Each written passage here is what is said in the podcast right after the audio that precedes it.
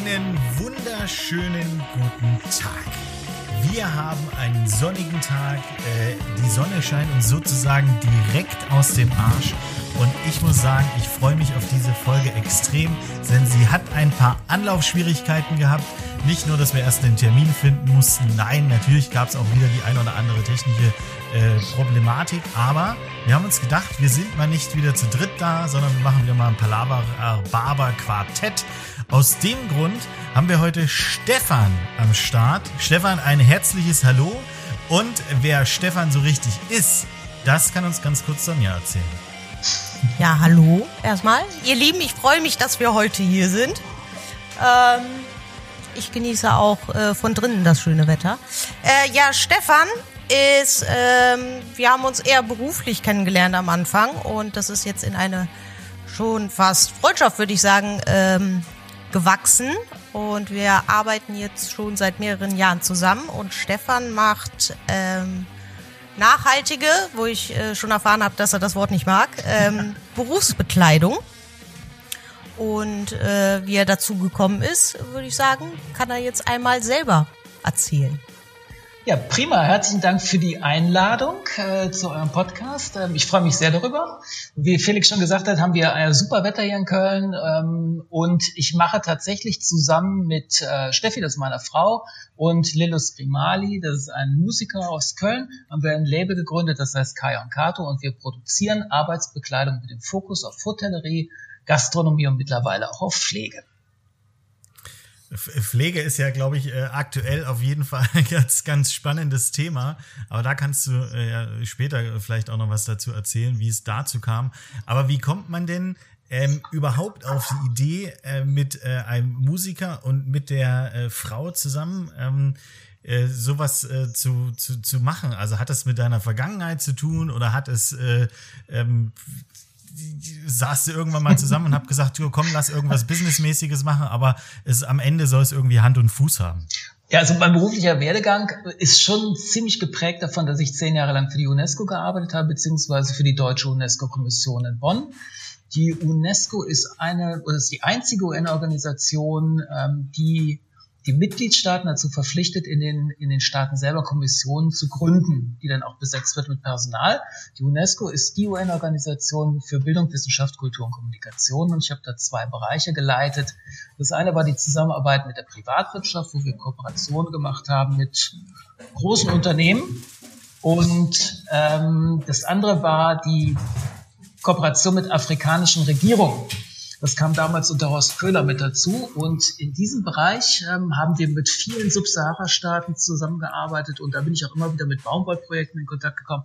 Aber auch mit natürlich Arbeitsbedingungen, die in einigen Teilen der Welt doch relativ schlecht sind. Und dann haben wir mal zusammengesessen in einem Restaurant und haben da einen Kellner gesehen, der so eine ganz fürchterliche Bacardi-Schürze anhatte oder Ramazzotti oder ich weiß nicht, was es war.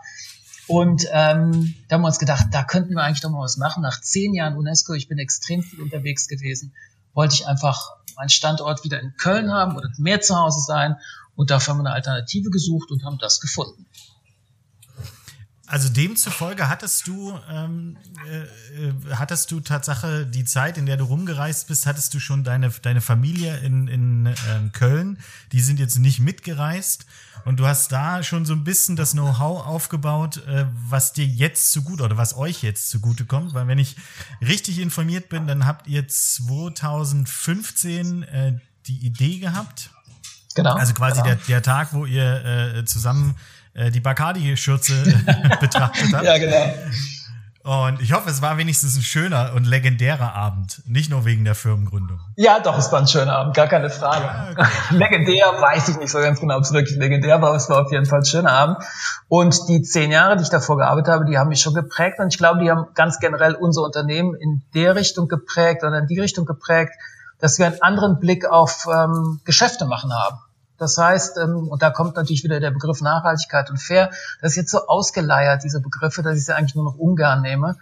Aber es ist schon wichtig für uns, dass wir partnerschaftlich arbeiten mit unseren Kunden, aber auch mit den Partnern aus der Lieferkette und dass man da sich damit gegenseitigem Respekt behandelt und nicht immer den letzten Cent aus allem rauspresst. Und ich glaube, das ist mhm. auch dringend notwendig in der heutigen Wirtschaft, um mal etwas Grundlegendes zu ändern.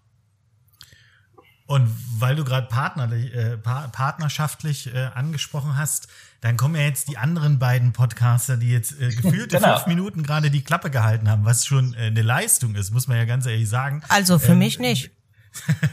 ja, ist ja okay. Ähm, auch für Erik. Also von daher, danke Erik. Ähm, kommen dazu, weil äh, wie, wie seid ihr denn überhaupt zusammengekommen und äh, was bedeutet in, in dem Zusammenhang denn äh, partnerschaftlich?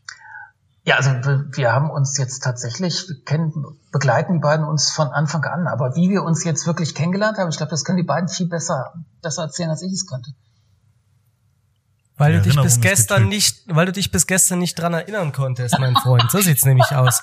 Vollkommen Hallo, gut. liebe Zuhörer, ich bin auch da, auch wenn ich, auch wenn ich ja heute mittler oder wir, Sonja und ich ja schon gar nicht mehr begrüßt werden. Danke, Felix, dafür. Ja, ich, ich sehe unseren Stellenwert er in deinem Leben. Begrüßt. Danke. Erodiert rapide. Ähm, tatsächlich ist es so, dass. Hallo Erik, schön ja. deine zarte Stimme zu hören. Du mich auch. ähm, tatsächlich äh, kennen wir Kaya Kato seit puh, fünf Jahren, sechs Jahren. Relativ am Anfang unserer Beziehung, also Sonja und meiner. Und überraschenderweise war es tatsächlich auch so das erste halbe Jahr oder das erste Jahr von Kaya und Kato.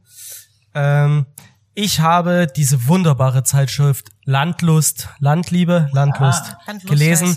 So, eine, so ein Magazin für, für Hausfrauen mit Rezepten, Bautipps und Inneneinrichtung. Und Garten. Und Garten. Ähm, und da war ein, ja, da war so ein Werbeartikel für über, über Kaya und Kato drin und die haben, da haben wir halt Schürzen, Schürzen gesehen, die sehr knallig waren, sehr schön. Dann habe ich gelesen, dass es ein nachhaltiges Projekt ist, dass es aus Köln kommt und dann habe ich den einfach, habe ich den einfach mal geschrieben, habe gesagt, hallo, wir sind's und ähm, können wir uns mal kennenlernen. Macht ihr auch Custom? Ja, weil ja, das Projekt klang halt großartig und es war halt bunt und dann haben wir uns getroffen und unsere Schürzen, ähm, für die wir ja auch nun berühmt berüchtigt sind, das heißt Sonja ist lila und meine grüne, das sind ja auch Custom-Schürzen, also die gibt's ja so nicht zu kaufen. Das Baumchef-Modell sozusagen. Das Baumchef-Modell. Es gibt jetzt immer, es gibt immer zwei Seiten der Medaille. Die eine Medaille ist, ist ja schön, dass wir da was ganz Besonderes haben. Die Frage, die ich mir aber immer wieder stelle, Stefan, warum schafft diese Schürze nicht in die große Kollektion? Da muss ich ganz ehrlich antworten. Die Nachfrage ist einfach zu gering. ja, was heißt denn die Nachfrage, wenn du für eine Nachfrage muss ja erstmal was angeboten werden, mein Freund. Ja? ja, ja, da hast du natürlich recht. Wir haben es ja auch versucht und wir haben äh, verschiedene Leute gefragt, aber es wollte einfach keiner diese Farbe haben. Also es ist ein sehr spezieller Geschmack, den du hast, aber das ist ja auch sehr zu begrüßen. Also ich finde das sehr, Die Farbe sehr ist ja auch egal, der Schnitt ist doch das Geile dran. Da hast du natürlich recht, halt das stimmt. Meine, ja. Persön meine persönliche Wahrnehmung. Ja, nee, das stimmt. Das würde vielleicht jemand kaufen, aber ja, die sind halt schon recht. sehr speziell in Das einzige Farben. Problem für uns ist halt jetzt, dass Lila und Grün immer so schwer sind, dass äh, dass, die, dass ihr die nicht auf Lager habt, diese Stoffe. Das heißt, wenn wir wieder mal Schürzen brauchen, dauert es ungefähr, wie lange braucht ihr so im Schnitt? Acht ja, Monate, es hängt, es hängt davon, bis ihr alles habt? Es hängt immer davon ab, ähm, ob, diese, ob dieser Stoff noch auf Lager ist bei unserem Produzenten. Aber ähm, das geht durchaus auch schneller. Ah ja, man muss ja, man muss ja sagen, was, was äh, der, wir haben ja jetzt über nachhaltig und fair gesprochen. Mhm. Und äh, dass die Baumwolle ja auch, dass ihr eure Händler kennt und dass es keine Sklavenarbeit oder keine, keine Kinderarbeit bei euch gibt, was ja großartig ist. Was immer vergessen wird zu erwähnen, ist ja, dass ihr in eurer neuen Kollektion auch, ähm, die heißt ja Clean Ocean. Genau. Und ähm, ganz am Anfang habt ihr ja nur reine Bio-Baumwolle gemacht und das war auch eine schöne Idee. Aber natürlich war reine Bio-Baumwolle, wie wir ja auch in, im Laufe der Jahre gemerkt haben, das hat halt nicht die ewige Haltbarkeit in dieser, in dieser Gastronomie, wo du alles halt wirklich heiß waschen musst, ähm, starke Beanspruchung. Dann habt ihr halt irgendwann Polyesteranteile reingenommen, aber die mussten genau. ja in dem Sinne auch nachhaltig sein. Und das finde ich das Coole. Deshalb empfehle ich auch immer diese Serie, wenn uns jemand der Kollegen fragt. Ähm, aus dem Mittelmeer abgefischter Plastikmüll wird zu Nylonfäden verarbeitet und diese Nylonfäden werden dann quasi unter die Baumwolle gemischt, richtig? Vollkommen korrekt. Genauso ist es. Und du hast doch vollkommen korrekt gesagt, dass ähm, wir ja sehr idealistisch gestartet sind. Das heißt, wir haben wirklich nur Bio-Baumwollprodukte angeboten. Aber wenn du in der Hotellerie in der Gastronomie auch, aber vor allen Dingen auch in der Hotellerie natürlich Produkte anbietest, dann geht das meistens über diese Leasingunternehmen oder über Industriewäschereien. Und diese Industriewäschereien, die arbeiten oder die waschen so aggressiv, sehr heiß natürlich auch und mit viel Chemikalien, dass da Biobaumwolle nur eine begrenzte Haltbarkeit hat. Und deswegen haben wir diese, dieses Mischgewebe auch mit angeboten, aber auch in einer nachhaltigen Alternative. Also ist schon ein bisschen was anderes als das, was normalerweise so auf dem Markt verkauft wird zum, zum Thema Wäschereien. Wir haben das früher, ähm, als wir noch im Lärchenhof gearbeitet haben, es noch Wäschereien gab, haben wir immer gesagt, die Wäschereien waschen um die selbst produzierten Löcher drumherum. das kann durchaus sein. Also das war, da wo vorher Flecken waren, waren dann halt hinterher meist Löcher. Ja, super, aber, der, dann hieß es ja immer, aber die Maschinen und wir können das nicht. Und ach, das passiert halt. Aber es hat halt auch nie jemand dafür gehaftet, ne? Ja, aber da, ich glaube, das so Kochjacken für 120 Euro einmal geschreddert zurückbekommst, dann ist die Laune natürlich auch richtig im Keller. ich glaube, da ist aber auch viel in Bewegung. Also auch die ganzen Wäschereien müssen sich jetzt noch ein bisschen verändern und sich auch an die neuen Produkte, neue Geweben anpassen. Das dauert aber seine Zeit und wir haben ja jetzt mittlerweile sind wir, haben wir auch so ein bisschen, nicht ein bisschen, sondern schon ganz gut in der Hotellerie Fuß gefasst. Und da ist das natürlich ein ewiges Thema, weil ähm, kein wirklich professionelles Hotel oder eine Hotelkette wäscht irgendwie selber oder lässt die Mitarbeiter selber waschen, so dass man sich damit schon wirklich ernsthaft auseinandersetzen muss. Und da treffen einfach auch Welten aufeinander. Ne? Also das ist die Nachhaltigkeit, ja, da ist sicherlich noch ausbaufähig, sagen wir es mal so vorsichtig. Aber wie, wie macht ihr das eigentlich, wenn ihr jetzt sagt, ihr habt jetzt diese neue Kollektion äh, mit dem äh, Meeresplastikanteil? Wie kommt ihr auf so eine Idee? Äh, setzt ihr euch Tatsache mit ähm, Kollegen oder Partnern, Freunden zusammen und sagt, du, äh, wir haben jetzt äh, die, die erste äh, Charge mit der Bio-Baumwolle haben wir gemacht. Wir haben gemerkt, okay, da gibt es irgendwie ein paar Problemchen. Ähm, wie, können wir, wie können wir das Ganze besser machen? Ja, da haben wir uns einfach auf die Suche gemacht nach Geweben, die eine gute Alternative sind zu dem, was es schon im Markt gibt. Und da sind wir wirklich durch Zufall und auch durch Ausdauer auf einen spanischen Produzenten getroffen. Und zwar ist der Nordspanien. Und der hat tatsächlich diese Initiative angestoßen mit dem Plastikmüll aus dem Meer. Das war, hat ganz klein angefangen. Das waren spanische Fischer, die hatten das immer als Beifang mit dabei. Und mhm. dann haben die die Initiative praktisch gestartet, dass man das weiterverarbeitet. Da ist praktisch ein neues Polyestergarn draus zu machen nur eine Möglichkeit. Das geht auch um ganz viele andere Produkte mittlerweile. Und mittlerweile ist es so groß geworden über Spanien, Portugal, Frankreich. Ich glaube, die sind jetzt mittlerweile sogar vor Afrika tätig und Asien ist natürlich auch ein Riesenthema mit diesem Plastikmüll im Meer oder auch aus den Zuflüssen ins Meer rein, denn das meiste wird über, über Flüsse ins Meer gespült so dass es immer größer geworden ist. Und mit denen haben wir eine Entwicklungskooperation und mit denen entwickeln wir solche Gewebe für die Gastronomie. Das war wirklich Zufall und Ausdauer. Aber man muss, also, wenn man Unternehmen gründet, auch ein bisschen Glück haben. Also ich finde ja diese, diese, diesen Beifang, ne, das, ich finde das ja eine mega Sache. Also das hat mich ja direkt gecatcht, dass wirklich die außen auch ist ja auch bisschen, ein bisschen Startup-mäßig aus der Not eine Tugend gemacht, ne? Mhm. Diese, dieser Müll ist halt immer dabei und der wird jetzt halt verarbeitet. Irgendjemand hatte die Idee. Und wenn wir eins wissen, dann, dass es relativ viel Plastikmüll gibt, der äh, auf Weltmeeren treibt. Alleine äh, in den, bei den Philippinen und so diese ganzen, diese ganzen kleinen Inseln, da gibt's ja richtige Müllinseln mittlerweile, was man, was man da, was man da auch ähm, ja, was man da auch generieren könnte, ne? Wenn man jetzt einfach diesen ganzen Polyesterbums heute aus diesem abgefischten Material, wäre das nicht geil? Aber nein, wir produzieren alles wieder neu. Ja, aber ich glaube, da, da entwickelt sich unglaublich viel und da hat sich auch schon in den letzten Jahren wirklich unglaublich viel entwickelt. Da sind wir auch auf einem Weg, wo das noch mit Wucht auf uns zukommen wird. Ähm, dass man einfach auch die Rohstoffe oder die Sachen, die man genutzt hat, als Produkt nicht mehr einfach nur wegwirft. Und ich glaube, dass geht jetzt auch in den nächsten Jahren in Sachen Recycling von Textilien. Da wird es noch viel, viel mehr Initiativen geben, dass wir auch gebrauchte Kochjacken und Schürzen zurücknehmen. Da muss man natürlich immer so eine kritische Masse haben. Das muss dann schon echt eine Menge sein. Und dann wird das zurückgeführt in den Kreislauf. Das ist eigentlich so das Ziel. Diese Kreislaufwirtschaft ist an aller Munde. Allein es fehlt noch wirklich an schlüssigen Lösungen und daran wird, wird wirklich gearbeitet. Und seid, äh, also seht ihr euch da als Vorreiter oder seht ihr euch in, in, einer Rolle, dass man darüber nachdenken muss? Also, dass ihr äh, selbst Vorschläge habt, also besonders mit deinem, mit deinem Background mit der äh, UN, ähm, wo ich, äh, das habe ich dir gestern schon gesagt im Vorgespräch, so ein bisschen das Gefühl habe, dass du ähm, im positivsten Sinne schon irgendwie schon immer so einen kleinen Fußabdruck hinterlassen wolltest. Und geht das jetzt tatsächlich noch, noch einen Schritt weiter, dass du sagst, okay, wie kann man diese Kreisläufe wirklich wirtschaftlich so gestalten, dass sie funktionieren? Ja, ich glaube, wir haben zum einen großen Vorteil natürlich, dass wir als Unternehmen gestartet haben, vor ein paar Jahren erst, und dass wir auch mit der, mit dem Ziel gestartet sind, einfach ein bisschen was anderes zu machen als die Unternehmen, die schon am Markt sind. Und die mhm. Unternehmen, die sowieso schon groß sind, ich glaube, für sie ist das sehr, sehr schwer, jetzt umzulenken in eine andere Richtung. Das werden sie früher oder später machen und müssen sie auch machen, weil die Kunden das verlangen. Aber wir haben den Vorteil, dass wir noch ein kleines, schnelles und wendiges Boot sind, die noch so den richtigen Kurs steuern können jetzt, den richtigen Kurs eingeschlagen haben. Und das mit dem Fußabdruck, was du genannt hast, ähm, wenn man so zehn Jahre in, ich war ja in der Hauptsache in Entwicklungsländern in Afrika unterwegs, ähm, habe zwar nicht wirklich in der Entwicklungszusammenarbeit gearbeitet, sondern eher in der politischen Kooperation.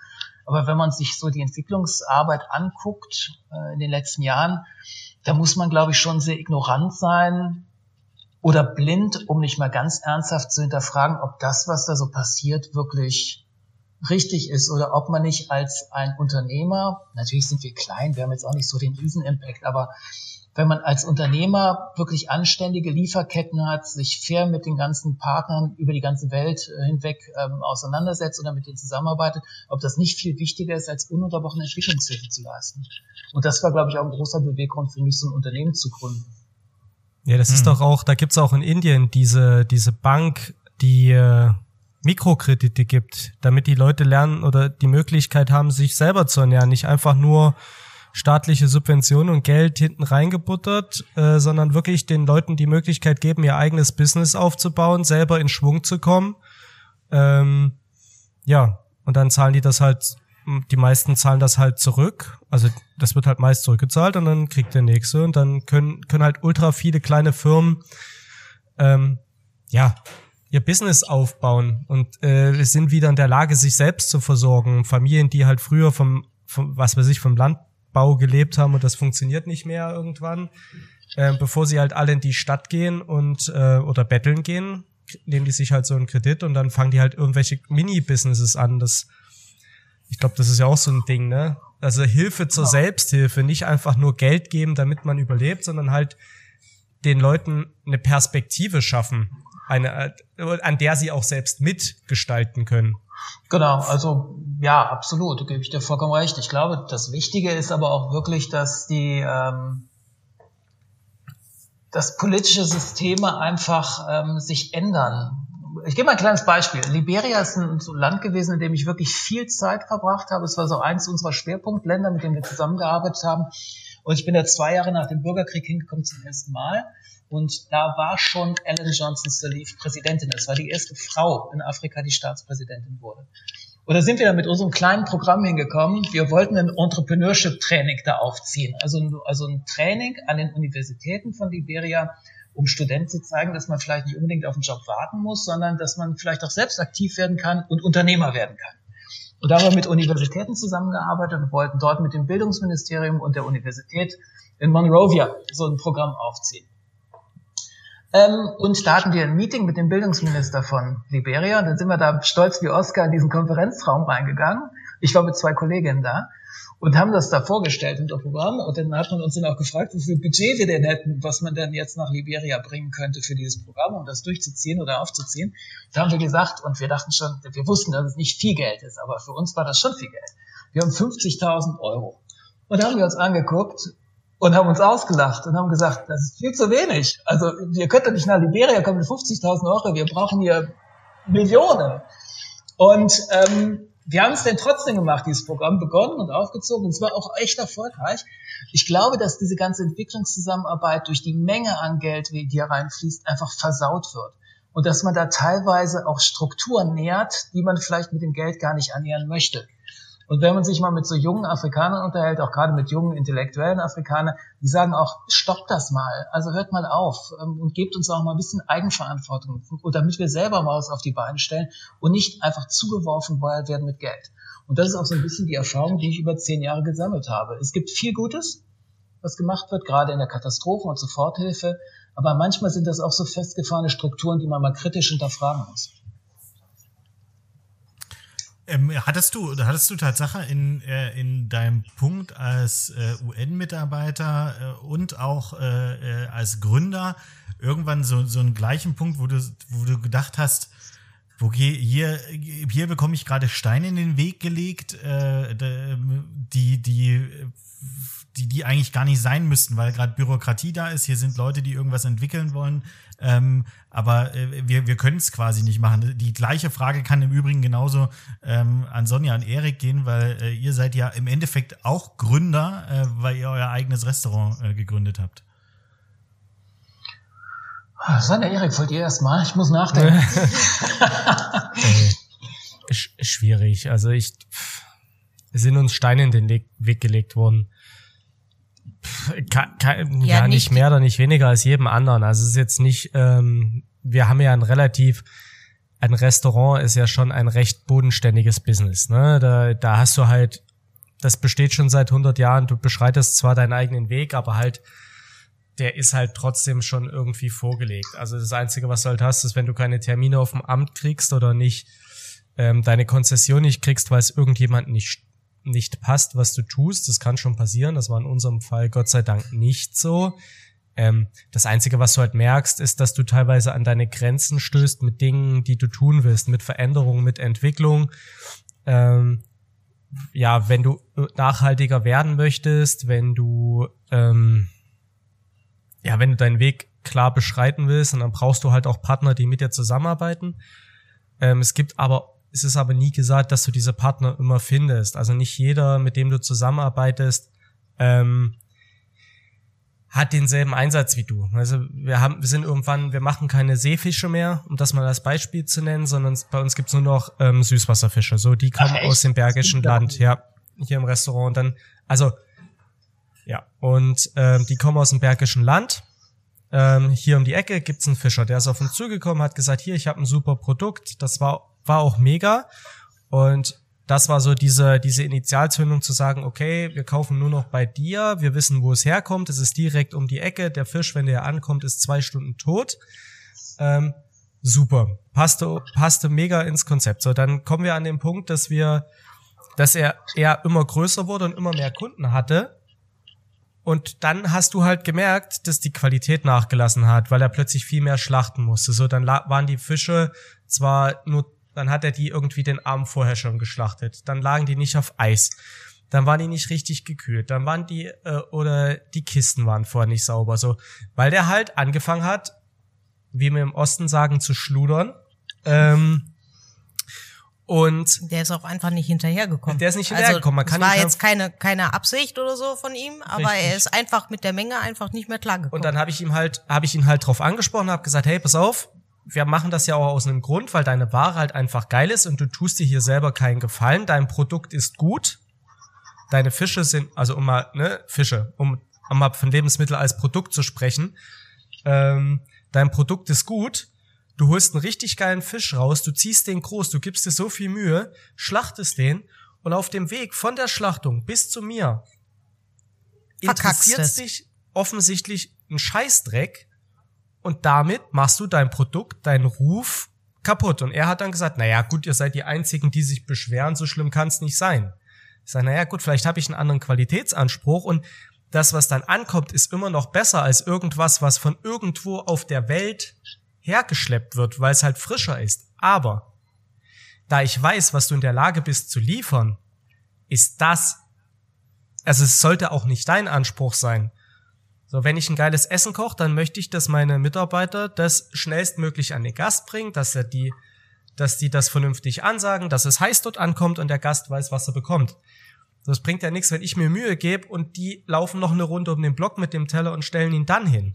So, das verfälscht das Produkt und so, über, mit solchen Problemen haben wir eher zu tun. Das sind halt keine Steine in den Weg legen, sondern einfach, dass du merkst, dass nicht jeder diesen selben Qualitätsanspruch hat und den bis zum Ende durchlebt oder diesen, diesen, diesen Willen auch einfach, was dann vielleicht auch beim Stefan so ist, also auch den Willen zu haben, dass man diese Nachhaltigkeit oder diese Fair Trade oder dieses Gute tun auch wirklich um jeden Preis bis zum Ende durchzieht. Ähm, auch wenn es vielleicht für den für, für sich selbst bedeutet, dass man Einschnitte hat. Also wenn ich ein nachhaltigeres Produkt ähm, kaufe, ähm, ist es automatisch teurer. Das bedeutet, meine Gewinnmarge ist kleiner.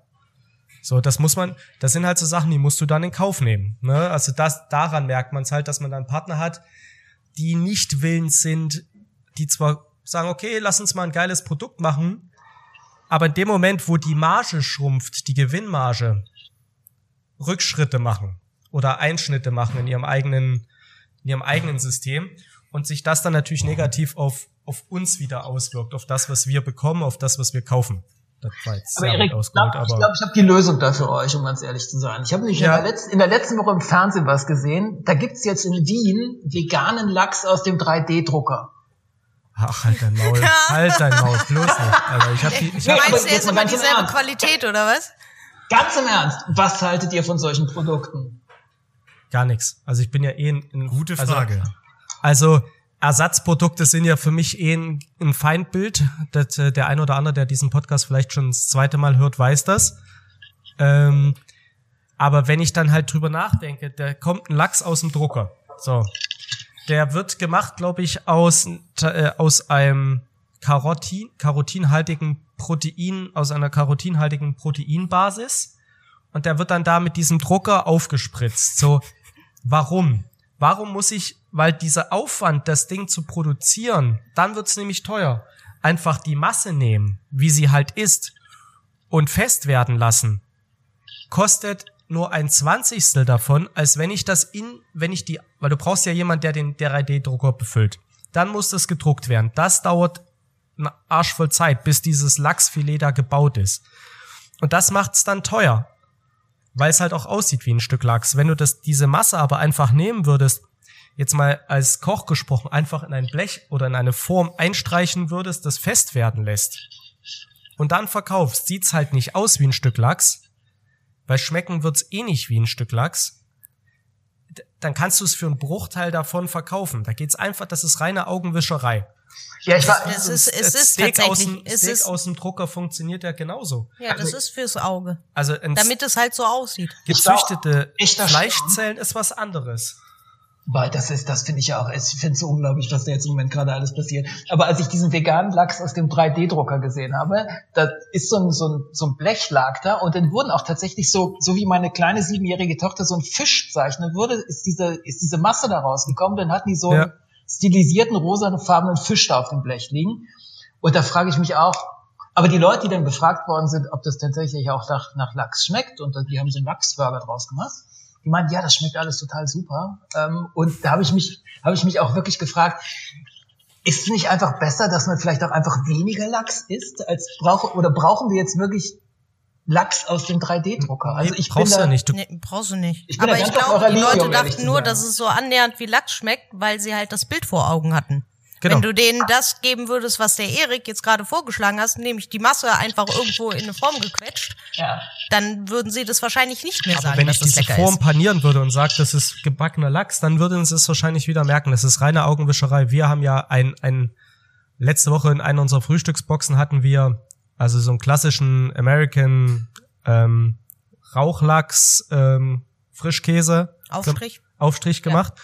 Und da brauchten wir natürlich eine vegetarische Alternative und die hab ich, äh, da habe ich Karotten mit Algen gekocht, um das Jodige reinzukriegen, ne? Mhm. Und das hat tatsächlich nach Fisch geschmeckt. Mhm. Es ist so einfach. Es ist einfach nur, es war Karotten. Theoretisch, wenn du jetzt noch, ich sag jetzt mal Nüsse dazugeben würdest, Karotten, Nüsse und Rotalge zusammen kochen, mixen, abschmecken, fest werden lassen und das wird fest, hast du eine ähnliche Konsistenz und es schmeckt eher nach Fisch als das, was die da aus ihrem 3D-Drucker holen. Und um mal ganz grob drauf zurückzukommen, ne, wir züchten Fleischzellen. Wir machen Fle äh, veganes Fleisch aus dem 3D-Drucker. Wir machen veganes, ähm, veganen Lachs aus dem 3D-Drucker. Das ist ja alles schön und gut. Aber ganz ehrlich, die Leute, die sich diese Ersatzprodukte holen, weil es ihnen äh, um die Umwelt und das Tierwohl geht, die sich dann sowas da holen, ganz ehrlich, der, die Lösung wäre doch viel einfacher. Die wollen, die könnten weiter Protein und Fleisch essen. Es wären halt einfach nur ähm, Mehlwurmprotein, Heuschreckenprotein. Es wäre so viel einfacher daraus, ich sag jetzt mal Burger Patties aus Mehlwürmern, richtig abgeschmeckt. Ganz ehrlich, das schmeckt, Aber das hab- schmeckt dann tatsächlich wie Fleisch. Aber das gibt's dass auch ich schon. kurz unterbreche, Erik, aber wenn, wenn wir jetzt über Vegetarier sprechen, die würden doch jetzt keinen Mehlwurm Nee, essen. das stimmt. ist ja die, Vegeta tierisch, die ne? Vegetarier würden es nicht essen, aber es gibt ja viele Vegetarier heutzutage, die Fleisch auf Fleisch auch bewusst verzichten. Wir haben es ja jetzt alle in der Zeitung gelesen. Der deutsche Fleischkonsum 2020 war 30%. auf dem niedrigsten Stand seit Aufzeichnung, warum auch jemand Fleischkonsum aufzeichnet. Ähm, so, und die Leute haben ja aufgehört, weil, ja, die meisten haben halt aufgehört, weil, wie ich es gerade schon gesagt habe, ähm, Tierwohl und Umwelt. Und so, und das, dann ist es richtig zu sagen, ich höre auf. Aber man könnte dann halt anstatt dieser gezüchteten Lachs- und ähm, Fleischersatzprodukte könntest du halt auch das dir ein Burger Patty aus Mehlwürmern im Supermarkt kaufen. Ähm, würde besser schmecken und würde mehr Sinn machen. Ähm, ne? Algen, Algen und Insekten, meiner Meinung nach, und da gibt's halt auch viele Studien drüber, ähm, die könnten den, den Weltmarkt oder die Menschen halt einfach auch den Hunger auf der Welt verändern. Also die könnten halt auch einfach, du könntest damit Hunger bekämpfen, Hungersnöte, wenn du einfach nur mit Algen, die du halt super einfach züchten kannst und Insekten, die du super einfach züchten kannst.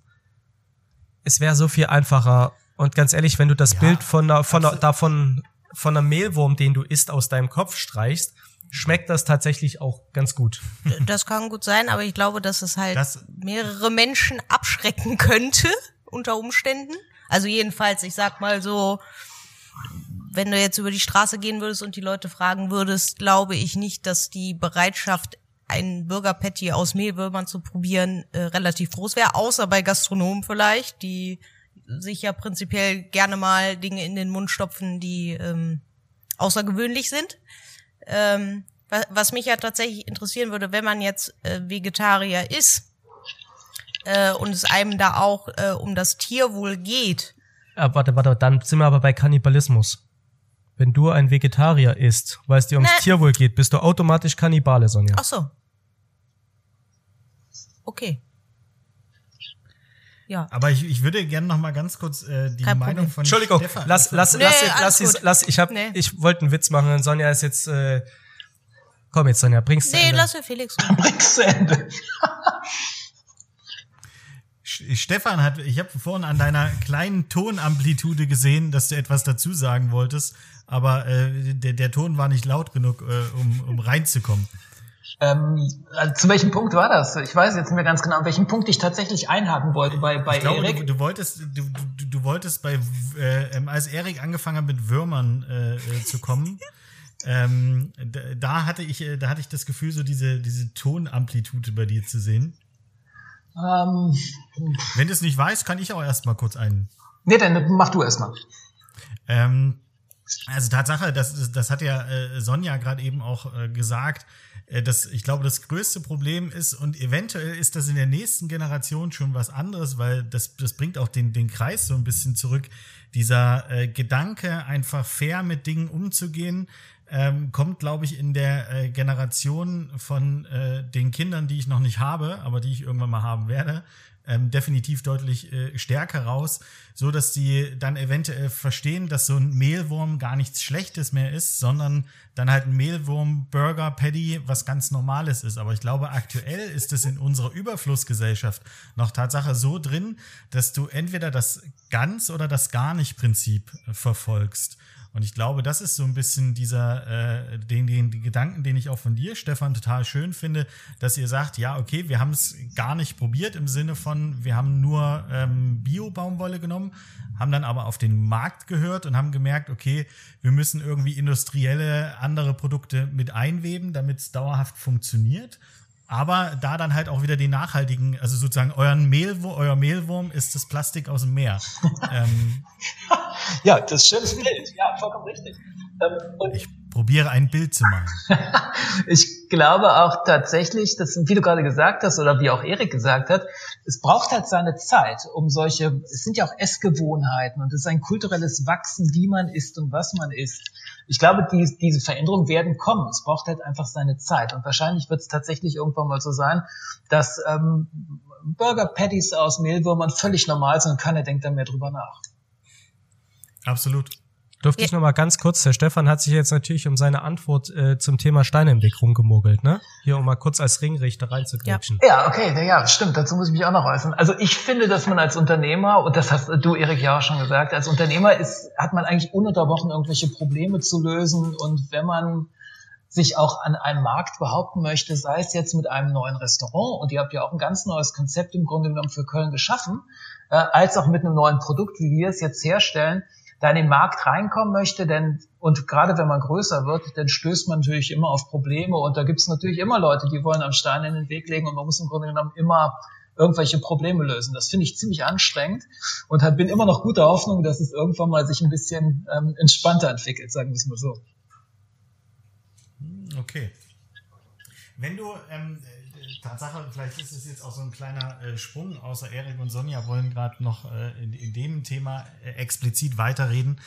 Ähm, wie ist es eigentlich, wie, wie, fühlt ihr euch, und das geht im Endeffekt auch wieder an, an, an beide Seiten, wie fühlt ihr euch denn eigentlich, wenn ähm, dieser Begriff nachhaltig produziert, ähm, recycelt, so ein bisschen inflationär benutzt wird. Es gibt ja genügend Handelsketten, ähm, die das gerade ganz, ganz groß propagieren. Und da fragt man sich natürlich als äh, Konsument, der probiert ein bisschen nachzudenken, äh, wie kann es also wie kann es sein, dass dieses T-Shirt immer noch drei Euro kostet, ähm, aber eben angeblich nicht in Bangladesch von Kinderhänden produziert wird. Also habt, habt ihr das Gefühl, dass äh, das, das gilt ja für die Gastronomie genauso, ähm, dass man irgendwie sagt, es gibt, äh, es ist ein Bio-Schnitzel ähm, im Restaurant, aber es kostet halt trotzdem bloß noch äh, bloß acht Euro die XXL-Version.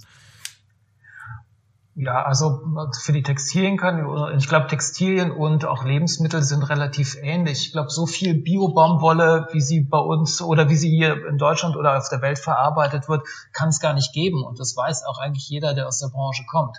Und dieser Begriff Bio ist natürlich auch dehnbar. Da gibt's ähm, Anker und ähm, gute Punkte, an denen man sich orientieren kann. Das sind die Zertifikate und die Siegel. Und da muss man auch gucken, welche Siegel werden denn genutzt. Aber darauf sollte man schon achten, wenn man irgendwelche Bioprodukte oder auch Textilien kauft, die angeblich nachhaltig sind oder äh, unter guten Umständen und mit guten Rohstoffen produziert wurden. Und ich glaube, das ist mit Lebensmitteln ganz genauso. Ich würde ich würd immer das XXL-Schnitzel für 5 Euro fressen, wenn ich die Chance krieg. Aber das, das so richtig schön äh, gebackene, ne? Wo du gemerkt hast, dass richtig wenig Fett benutzt wurde und dann wo yeah. die Panade schon so genau. nur, nur so am Rand so ein bisschen angeschwärzt Ja, so, ein, so einen schwarzen Panadering ja, genau. in der genau. Mitte matschig. Ja, finde ich auch super. Ja, es sprechen im Übrigen zwei Sterneköche. Echt? Wo? Ja, bei euch unten im Keller arbeiten die. Ach so. Ja. Da gehe ich gleich nochmal nachfragen wegen dem Schnitzel. Ja, mach, mach mal. Die helfen bestimmt. Ja, keine Ahnung. Also ich würde jetzt, äh, ich gehe jetzt, wir hatten das ja letzte Woche, ne, dass äh, ich genau. auch in diesen Zeiten äh, im Rewe Bio und Schlag mich tot kaufe. Wobei ja das Bio-Siegel auch so eine, so eine Augenwischerei ist. Ne? Am besten wäre es halt, wenn du irgendwie zu so einem Hofladen oder so einem Unverpacktladen gehst, Davon gibt's aber noch zu wenige oder der Aufwand ist dann eben doch zu groß. Oder sie sind zu weit weg. Dahin das ist ja fahren. auch gerne mal. Genau. Ähm, aber ich würde jetzt natürlich, genauso wie ich halt jetzt nicht die Jahrprodukte kaufe, würde ich auch nicht bei, kaufe ich auch mittlerweile nicht mehr bei H&M ein oder würde nicht bei, noch viel schlimmer bei Primark meine Klamotten kaufen. Und wir wissen alle, dass ich ein, ein kleines Kaufproblem habe. Ähm, Nur ein klitzekleines. Ein klitzekleines. Aber äh, es ist alles immer im Sale. Ja. Stefan, schick ihm am besten immer, immer Angebote. ihr, ihr, freut euch, er kauft alles. Äh, äh, Stefan, ich wollte noch mal kurz fragen, habt ihr einen Online-Shop? Ja. Ja, Ja? ja. Okay, ich wollte nur noch mal fragen für Absolut, ja, Den ja. Wir, haben- wir haben einen Online-Shop. Alles gut. Ähm, ist der Online-Shop, ich weiß, also wir haben vorhin ganz kurz drüber gesprochen, ist der jetzt erst entstanden in der Corona-Zeit, weil du meintest, ihr habt euch auch so ein bisschen um Digitalisierung gekümmert, ähm, oder äh, ähm, gab es den schon vorher und äh, ihr habt was ganz anderes in Digitalisierung äh, äh, gemacht und was habt ihr denn überhaupt in dieser ganzen Zeit, die ja doch ein bisschen schwieriger ähm, auch für eure äh, Kundschaft äh, war, beziehungsweise äh, ja, okay, jetzt habt ihr noch ähm, die, den medizinischen Teil mit dabei, der eventuell ein bisschen besser gelaufen ist. Aber wie, wie war die Zeit denn für dich überhaupt oder euch? Ja, die Zeit ist, ist schwierig, ne? Also gerade wo wir jetzt einen Schwerpunkt haben auf Hotellerie und Gastronomie und das ist eine Branche, die ganz besonders betroffen ist von der Corona-Zeit, ist das schon echt schwierig gewesen. Einen Shop gab es schon immer, damit haben wir gestartet, ist glaube ich auch Standard, muss man einfach haben. Und das, was wir jetzt gemacht haben in den letzten anderthalb, anderthalb Jahren, ist, dass wir mit IBM ähm, ein, ein System entwickelt haben, das nennt sich MVP, Minimum Viable Product, äh, für eine Blockchain-basierte Darstellung unserer Lieferkette. Das heißt, ähm, Blockchain ist eine Technologie, wo Daten in die Cloud hinterlegt werden und diese Daten, die einmal drin sind, sind nicht mehr zu verändern. Das heißt, ähm, wir starten mit dem Baumwollanbau in Uganda und dann geht das weiter zur, zum Weben, zum Veredeln, zum Nähen und dann zu uns in den Laden. Und all die Informationen, wer daran beteiligt ist, welchen Status der hat, welche Zertifikate der hat, wird in so einer Blockchain hinterlegt. Und dann können wir sehen, mit wem arbeiten wir zusammen, sind die Zertifikate aktuell, ist im Grunde genommen eine transparente Absicherung unserer Lieferkette. Und jetzt müssen wir gucken, dass wir das auf die nächste Ebene bringen, also größer machen mit mehr Partnern. Und da haben wir jetzt ziemlich viel Energie, Zeit und auch ein bisschen Geld reingesteckt. Und das ist jetzt, glaube ich, so in der Textilbranche auch was Neues. Und wir müssen gucken, dass wir das jetzt wirklich auf ähm, ausweiten, größer machen, dass mehr Unternehmen sich daran beteiligen. Ich, ich bin gerade im positivsten Sinne etwas sprachlos. ähm, geil, also wirklich äh, richtig, richtig geil. Ähm, ist das für, sind, sind genau solche Projekte für euch auch ähm, mit ein Grund, um sozusagen den äh, also ich nehme an, ihr wollt trotzdem wirtschaftlich arbeiten, also ihr wollt damit Geld verdienen. Ähm, richtig. Also mit, mit, mit, mit, mit den Klamotten. Ähm, wir haben aber schon gesagt, okay, wir sind, wir sind auf einer partnerlichen Ebene äh, mit, mit allen Lieferanten, mit allen Produzenten. Dann wird's ja weniger, aber dass ihr dann sagt, okay, genau durch solche Projekte und Produkte, die daraus entstehen, äh, gucken wir, ähm, dass wir halt noch eine, äh, eine, zweite ähm, ähm, Money-Seite entwickeln für uns. Ja, also um Geld damit zu verdienen, ist es eigentlich eher weniger, sondern es ist für uns ein Wettbewerbsvorteil, dass man wirklich ganz klar und transparent sagen kann, dass wir auch bei der Darstellung der Lieferkette einen digitalen Vorsprung haben im Gegensatz zu anderen Arbeitsbekleidungsherstellern. Und da kommt uns auch wieder unsere Größe zugute. Ne? Das war möglich, weil unsere Ketten, wir wissen, mit wem wir zusammenarbeiten. Wir haben nicht so viele Lieferketten. Da war das alles relativ einfach. Wenn man sich mit anderen Unternehmen unterhält, da ist das so verworren und undurchsichtig, wer jetzt mit wem was wie irgendwo macht, äh, dass das für uns relativ einfach war. Und da haben wir einfach die Zeit genutzt. Und man muss auch dazu sagen, und das war schon, das war eigentlich das Erstaunliche, für mich erstaunlich, aber das war irgendwie das, was mich positiv äh, überrascht hat, ist, dass so ein Riesenunternehmen wie IBM uns wirklich auf Augenhöhe begegnet ist und mit denen haben wir das denn zusammen entwickelt. Das waren auch echt top Leute, muss ich sagen, die da gearbeitet haben. Also es hat viel Spaß gemacht. Ja, aber ich muss ja dazu sagen, Stefan, du brauchst das Geld ja nicht. Ne? Stefan sieht übrigens aus wie eine Mischung aus Richard Gere und Andy Warhol. Ähm, und, Oh, und könnte und könnte wenn könnte wenn alle Stricke reißen auch für für Camp David oder Olymp äh, modeln. Sag mal, wusstest du eigentlich, dass ich immer mal Koch werden wollte? Oder das war eigentlich meine, meine Ursprungsberufsidee, Koch zu werden? Was hat dich daran gehindert, dass du es einfach nicht kannst? Ich war einfach, ja, das kommt natürlich auch noch dazu. Ähm, ich war zu der, zu der damaligen, ich war auf einer ganz progressiven Schule und da konnte man Hauswirtschaft dazu wählen. Und das habe ich dann auch tatsächlich gemacht. Da hatte ich drei Jahre Hauswirtschaftsunterricht. Und das war im Grunde genommen der Grundstein dafür, dass ich mich für Kochen begeistere. Äh, Und denn als die Schule zu Ende war, habe ich mir überlegt, was machst du jetzt? Und dann stand auch eine Kochlehre zur Debatte und dann habe ich es irgendwie nicht gemacht, weil man ja in dem Alter ist man ja doof und sagt man ja abends arbeiten und Silvester arbeiten und so, das will man irgendwie nicht. Und dann ist irgendwie der Zug an mir vorbeigefahren. Aber die Affinität habe ich immer behalten. Und ich habe Ja, immer mal ja- versucht, bei den beiden zu kochen. Die haben die haben es immer irgendwie umschifft, haben gesagt, nee, der kommt nicht zu uns. Hallo, hallo, hallo. Du Also das lag jetzt nicht an uns. Ähm, Ja, man, man muss ja, es scheitert immer an den Termin. Du bist halt immer jedes Mal, wenn wir die, wenn wir dir die Möglichkeit lassen, konntest du nicht und hattest wichtigere Dinge zu tun, ja? Oder hast die Termine vergessen. Jetzt tu mal nicht so, als hätten wir es dir nicht angeboten. Ich verstehe Jetzt dich jetzt leider nicht mehr. äh, Ja, Ich hab gesagt, ich hab's dir äh, angeboten. Erik hat gerade eben gesagt, es hat an Terminen gescheitert. Ah, Oder okay. es ist an Terminen gescheitert. Dann greifen wir die Idee einfach nochmal auf. Nach, ja, nach aufgeschoben Corona. ist ja nicht aufgehoben, ne? Also wir schieben das zwar jetzt schon seit fünf Jahren fast vor uns her, aber Ja, muss ja, muss ja auch dazu sagen, Stefan hat ja auch lange in Argentinien gelebt. Ähm, vielleicht kann er uns ja einfach mal irgendwas, äh, wir können doch mal was über offenem Feuer machen. sowas also draußen. Feuer. Das, Stell mir das so vor, vielleicht bei dir im Garten in so einem Gaucho-Outfit vielleicht, könntest du uns dann einfach was auf den Grill hauen und was über offenem Feuer garen? Aber Du du hast hast- bestimmt den ein oder anderen Trick gelernt, oder? ja, du, ja, du wirst lachen. Es wurde ununterbrochen gegrillt und als ich damals in Argentinien war, hatte ich eine argentinische Freundin natürlich für zwei Jahre. Und in Argentinien sind 90 Prozent der Leute Italiener oder eingewanderte Italiener. Und die Du pflegen diese vergisst, du vergisst die, du vergisst die eingewanderten Nazis. Die gab's auch, das stimmt, hast du vollkommen recht. Es gab viele, viele Deutsche, dann Erik ist wieder da. Natürlich, natürlich gab es auch Deutsche, die nach. Argentinien ausgewandert sind vor dem Zweiten Weltkrieg, um das mal hier. Das stimmt. Jetzt und will du wirst sich lachen. Argentinien ist das Land, das nach Israel die meisten äh, Juden aufgenommen hat, die emigriert sind aus Europa zu der damaligen Ja, Zeit. das weiß ich tatsächlich.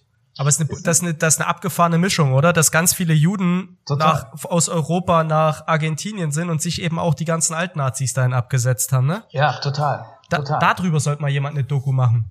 Aber erzähl weiter. Und ähm, wie gesagt, das war eine italienische Familie und sonntags hat sich die gesamte Familie immer in einem Riesenpulk versammelt, hat, hat Pasta gegessen. Die Pasta-Läden sind die einzigen Läden in Argentinien, die sonntags auf hatten, zumindest zur damaligen Zeit. Aber es wurde auch viel und häufig gegrillt. Und dieses Grillen hatte immer ein ganz besonderes Ritual. Es wurde begonnen mit Würsten. Danach kamen die ganzen Innereien und da gab es so kleine Spezialitäten wie Cinciolines. Ich weiß nicht, ob du davon schon mal gehört hast. Das ist ein Teil des Magens der Kuh, wo noch so halb verdautes, halb, halb verdautes Zeug drin ist. Und dann wird das ganz kross gebraten auf dem Grill. Das schmeckt echt gut. Das hört sich ekelhaft Okay. an, schmeckt aber echt gut. Und dann geht man über die Innereien zu Sag nur anderen, Mehlwurm-Patty, ne? genau, Mehlpumpetti. Dann geht man über die Innereien zu den, zu den hochwertigeren Fleischstücken, ist dann am Ende beim äh, Bife de Lomo heißt es, glaube ich, also das Filetstück. Und das zieht sich über Stunden. Ich glaube, da grillst du irgendwie vier Stunden und dann ist auch die gesamte Familie dabei. Also so ist das Grillen in Argentinien. Aber es ist schön. Das klingt, das klingt so, als würde es Spaß machen und das ist das, äh, Das als ist so ein richtiges Happening dann, ne? Ja, also total. wenn das so wie Und- so ein Ritual ist, das klingt sehr gut. Und jetzt- Können wir ja auch mal einführen, Erik. jetzt gerade in dieser, in dieser Situation, in der wir uns ja jetzt alle gerade befinden, ne, ist das gefühlt noch viel, ein viel sehnsüchtigeres äh, Ja. Erik, ich habe die Terrasse aufgeräumt, ne? Also Ja, aber wir müssen erstmal die Kuh auf deine Terrasse kriegen, die wir dann schlachten, damit wir sie direkt grillen ich habe können. da eine Giraffe stehen, vielleicht schmeckt die auch. Sonja, die ist nicht echt. Ach Die so. Giraffe, die ist nur in deinem Kopf. Ach so. Ja, auch gut. Dann schmeckt's halt nur mir. Ja, auf, auf jeden Fall. Äh, wir, wir, wir kochen schon eines Tages nochmal zusammen, aber denk ruhig nochmal über die Gaucho-Nummer nach. Also so ein.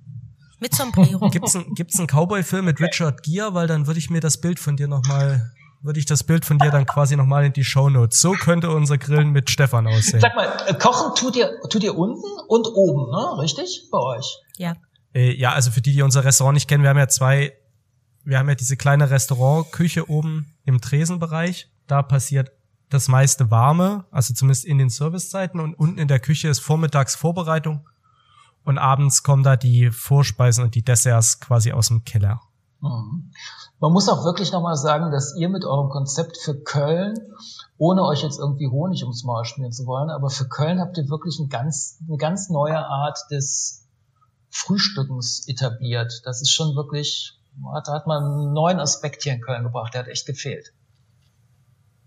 Ja. Also ich glaube, das Konzept ist auch so sehr untypisch. Das ist halt so ein so gemischte Konzepte findest du halt wahrscheinlich eher in so hippen Städten wie, also jetzt ohne uns da die Schulter klopfen zu wollen, das ist halt eher sowas, wenn du in Berlin. in Berlin, Hamburg. äh, Kopen, Ko Kopenhagen, New York, Hamburg, äh, ja, Hamburg, halt dann Hamburg. Äh, oder London so ein, so ein Ding aufmachen würdest, könntest du das wahrscheinlich in, in fünf Jahren so arg skalieren, dass du in, in der Stadt fünf Läden hättest, weil die dir richtig hart die Bude einrennen. Ähm, wir hatten ja, wir hatten zwar ein gut, gute erste Jahre, aber natürlich hatten auch wir unsere Anlaufschwierigkeiten. Ne? Da muss man halt auch, das muss man halt auch sagen, eben weil das Konzept so speziell war. Das ist ja immer, du hast auf Dauer mehr Bestand, wenn du so, wenn dein Konzept Substanz hat und wenn es besonders ist und auch wirklich gelebt wird, hast du auf viel längeren Bestand. Du wirst keine Eintagsfliege, aber die Anlauf, die Anlaufzeit ist natürlich länger, als wenn du ein hippes, trendiges Restaurant bist, was genau in die Kerbe, in die zeitgeistige Kerbe schlägt wo halt sofort die Umsätze explodieren, aber nach drei Jahren musst du, musst du halt aus dem Bubble Tea Laden irgendwie Nageldesign machen, so. Mhm. Obwohl ich dir sagen muss. Bubble Tea ist jetzt wieder in. Hab ich, ich auch hier ja, nämlich regelmäßig, regelmäßig sehe ich hier Mädels, diese, die ich so gerne mag, diese Influencer, die dann diese Bubble Teas äh, hier durch die Gegend trage. Wenn du denkst, Bubble Tea ist in, wäre das Schlimmste, was dieses Jahr passiert ist. Weißt du, was auch wieder in ist? Crocs sind wieder in, Freunde. Crocs sind ja, wieder in. Ja, finde ich gut für einen Garten, ja. Ja, ja genau, für einen Garten. Auf der Straße. Und ja. noch viel schlimmer, nicht nur Crocs, sondern auch Clocks. Kennt ihr die noch? Meine Oma ja, klar, die hatte ich früher auch. Da Holz, war ich so fünf. Klar. Holzsohle und Leder an den Seiten genagelt. Da tragen die Mädels jetzt, äh, wenn sie da ihre Insta-Fotos machen. Also die haben auch wirklich, ich habe letztens eine gesehen, die hat sich da mit, mit so rosa Crocs und dann habe ich auch die Clocks-Dinger, also Freunde. Also Clocks fand ich früher als Kind echt gut. Also, ja, aber stell dir mal vor, du trinkst einen Bubble Tea. Du kleckerst. Ich möchte keinen ne? Bubble Tea. Dann fallen dir diese ganzen Bubbles ja durch die Crocs und dann hast du da diese Bobbles zwischen den Zähnen. Da wäre es ja schon sinnvoller, auch geschlossene Schuhe zu Aber tragen. nur, um mal kurz äh, ein, ein, ein, ein, ein, ein Bogen zu, zu, zu deinen Mehlwürmern zu schlagen. Da könnte man ja fast, wenn jetzt Crocs und Clocks wieder in sind, könnte man ja fast... Ähm, aber äh, auf ja, diese Stefan, Insekten äh, Süßigkeiten ja, wieder aufspringen. Das ist nämlich, äh, das ist ja, glaube ich so ich, zur selben Zeit wie die Crocs, aber ich habe kein Zeitempfinden, dementsprechend kann es auch warten, ganz Satz. Jetzt sind sie wieder da. Immer wenn die Sonja redet. Immer wenn die Sonja was? redet, ist es weg. Ja gut, äh, das so, Sonja wir. wünscht sich die Insektensüßigkeiten, diese Insektenlollis zurück. Also nein, ich wünsche sie mir nicht zurück, aber es würde so jetzt in den, also A, würde es den Bogen zu deinem äh, Mehlwurm-Patty äh, spannen und ähm, ich finde, es wäre mal Zeit, nachdem er auch Schlaghosen und was ist noch wieder gekommen, Buffalos, da könnte man jetzt auch die Insektenlollis mal wieder yeah. akquirieren. Ich bleib bei, ich bleib einfach bei Mescal. Da ist immer, da ist auch immer ein Wurm mit drin. Da ist so ein Wurm unten drin, ne? Ja, das sind die Würmer, die, die in diesen die Agaven die. leben. Ja, die vergessen wir. Also, was die, die wichtigen, die wichtigen Dinge im Leben. Die wichtigen Dinge Aber des Lebens aber ich bin, ich bin ja hier äh, weltweit bekannt als der Time, der Timekeeper unseres wunderbaren Podcasts. Nee, ähm, Felix, wir haben heute Gäste, da dürfen wir auch mal fünf Minuten überziehen. Ich habe nämlich noch was vorbereitet.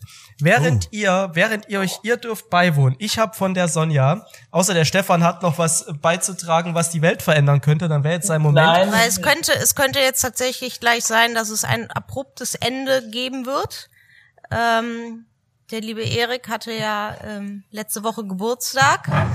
Und äh, weil ich weiß, dass er sich gerne ähm, irgendwelche Dinge mal in den Mund stopft, also ich war ja auch öfter schon mit ihm in dem Wald und so, habe ich gedacht, ich äh, fordere ihn mal ein bisschen hinaus und habe ihm äh, die Hot Chip Challenge gekauft. Und zwar ist das ein Chip und da drauf ist das Pulver der schärfsten Chili. Und äh, es ist wirklich eine hervorragende Verpackung. Ähm, es sieht aus wie ein kleiner Sarg mit einer Chilischote vorne drauf. ähm, drin findet man ähm, was steht da drin? Ich any last words. Ah, any last words. Ja, die, die frage ich dich gleich, lieber Erik. Äh, drin ist ein wunderbarer Gummihandschuh, damit man sich danach, ne, man kennt das ja, man reibt sich danach vielleicht irgendwie ein bisschen was ins Auge oder so und ein Beutel ähm, mit diesem Chip. Und der liebe Erik hat sich bereit erklärt, am Ende des heutigen Podcastes diesen Chip mit euch und mir gemeinsam zu essen. Also es ist jetzt so, ich habe jetzt die Packung geöffnet, ich habe das Unboxing gemacht. Felix auch schon bevor die Frage aufkommt. Es läuft eine Kamera mit. Aber selbstverständlich. Das ist, das ist sehr schön. Ich würde bloß ganz kurz davor noch etwas äh, sagen wollen. Ähm, ab irgendeinem Punkt äh, hören wir ja entweder nur noch Stöhnen oder gar nichts mehr. Bis dahin, lieber Stefan, hast du dir Zeit, die berühmten letzten Worte unseres Podcasts auszudenken? Und wenn es dann ruhig ist und Erik höchstwahrscheinlich in der Kölner Innenstadt herumrennt, ähm, kannst du dann nochmal die schönen letzten Worte, das, was dir einfach heute auf der Seele brennt, ob du über die Firma reden willst oder was auch immer, kannst du dann tun. Aber erstmal, Erik, the stage is yours. Ja, also ich habe jetzt diese Tüte äh, mit diesem Chip, da steht schon äh, RIP, also Rest in Peace drauf. Ähm, ich habe den Handschuh an, ich öffne die Tüte jetzt. Ähm, Stefan, vielleicht kannst du in der Zwischenzeit ja auch noch mal in, in Argentinien wird ja auch scharf gegessen. Hast du schon mal so ein so einen kleinen Alter, das riecht Leck mich an den Tisch. Ich habe die Tüte ich habe die. Tüte aufgemacht und eingeatmet. Das war schon fast zu viel. Sonja, isst du das auch? Nee. Auf keinen Fall. Okay. Nee, Sonja, Also Nö. ähm, also es ist ein Taco, Oh, es, der hat schon oh. so eine richtig Oh, die er hat Farbe eine richtig schon, fiese Farbe. Ich, Die ähm, Farbe ist schon Also richtig die Farbe fies. ist, es ist äh, wirklich, sieht aus wie ein Taco und er ist so ein bisschen kackbraun. Alter, riech mal, riech, atme mal tief durch die Nase. So, Boah, aber das, also ja, ich, das finde ich gar nicht so schlimm, aber ich muss sagen, er riecht jetzt nicht besonders appetitlich. aber Also er riecht es, unglaublich scharf. ja, es tut mir leid, liebe äh, Macher dieser Hot Chip Challenge, er riecht nicht appetitlich. Also ich nehm, ich habe schon den Liter Milch Erik, neben mir es stehen. ist, es ist auch okay, wenn du nur ein Stückchen abbeißt. Ich brauche nee, da ja. steht, ist den Chip. Na los, isst den Chip jetzt. Okay, aber ich, ich möchte noch mal kurz vorher sagen, er hat sich selber, dazu, ich habe es ihm zwar geschenkt, aber er hat sich selber dazu entschlossen, es zu essen. Wenn gleich irgendwelche Hasstiraden auf mich kommen, ich bin es nicht schuld, er konnte es sich überlegen. er überlegt schon. Okay, danke, ich beiß ab. Ich esse Ja, nicht ja, ganz. ja, ja. Also ich, das Ja, Adrenalin wird ja, ausgeschüttet, ja, er ich hab Schiss. Herz klopft schon? Okay, ich beiß rein, ja? ja.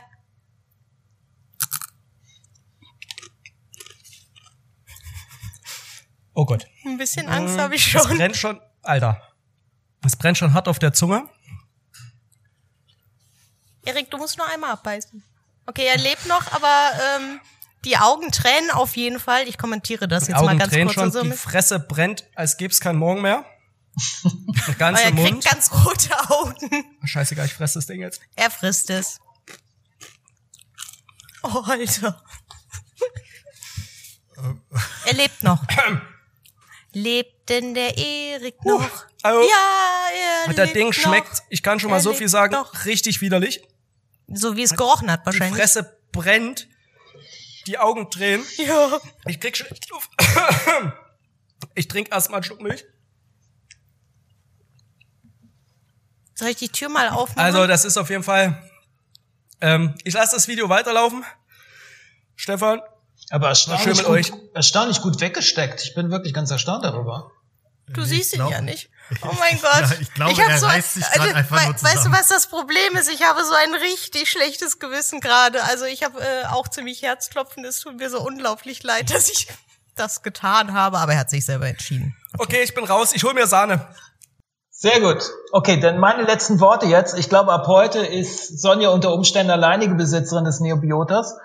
Äh, vielleicht war das sogar die Absicht dahinter, ich weiß es nicht. Ähm, auf jeden Fall hat es mir viel Spaß gemacht, mit euch ähm, und an dem Podcast mitwirken zu können. Wir waren ja so ein bisschen international unterwegs in unseren Gesprächen. Und das, was natürlich, glaube ich, alle bewegt äh, und beschäftigt, ist die Corona-Situation. Ich wünsche uns allen, dass die Situation jetzt schnell vorbeigeht, dass wir alle ein schönes Osterfest haben und dass die Podcasts noch äh, häufig gemacht werden von euch. Ähm, vielen Dank.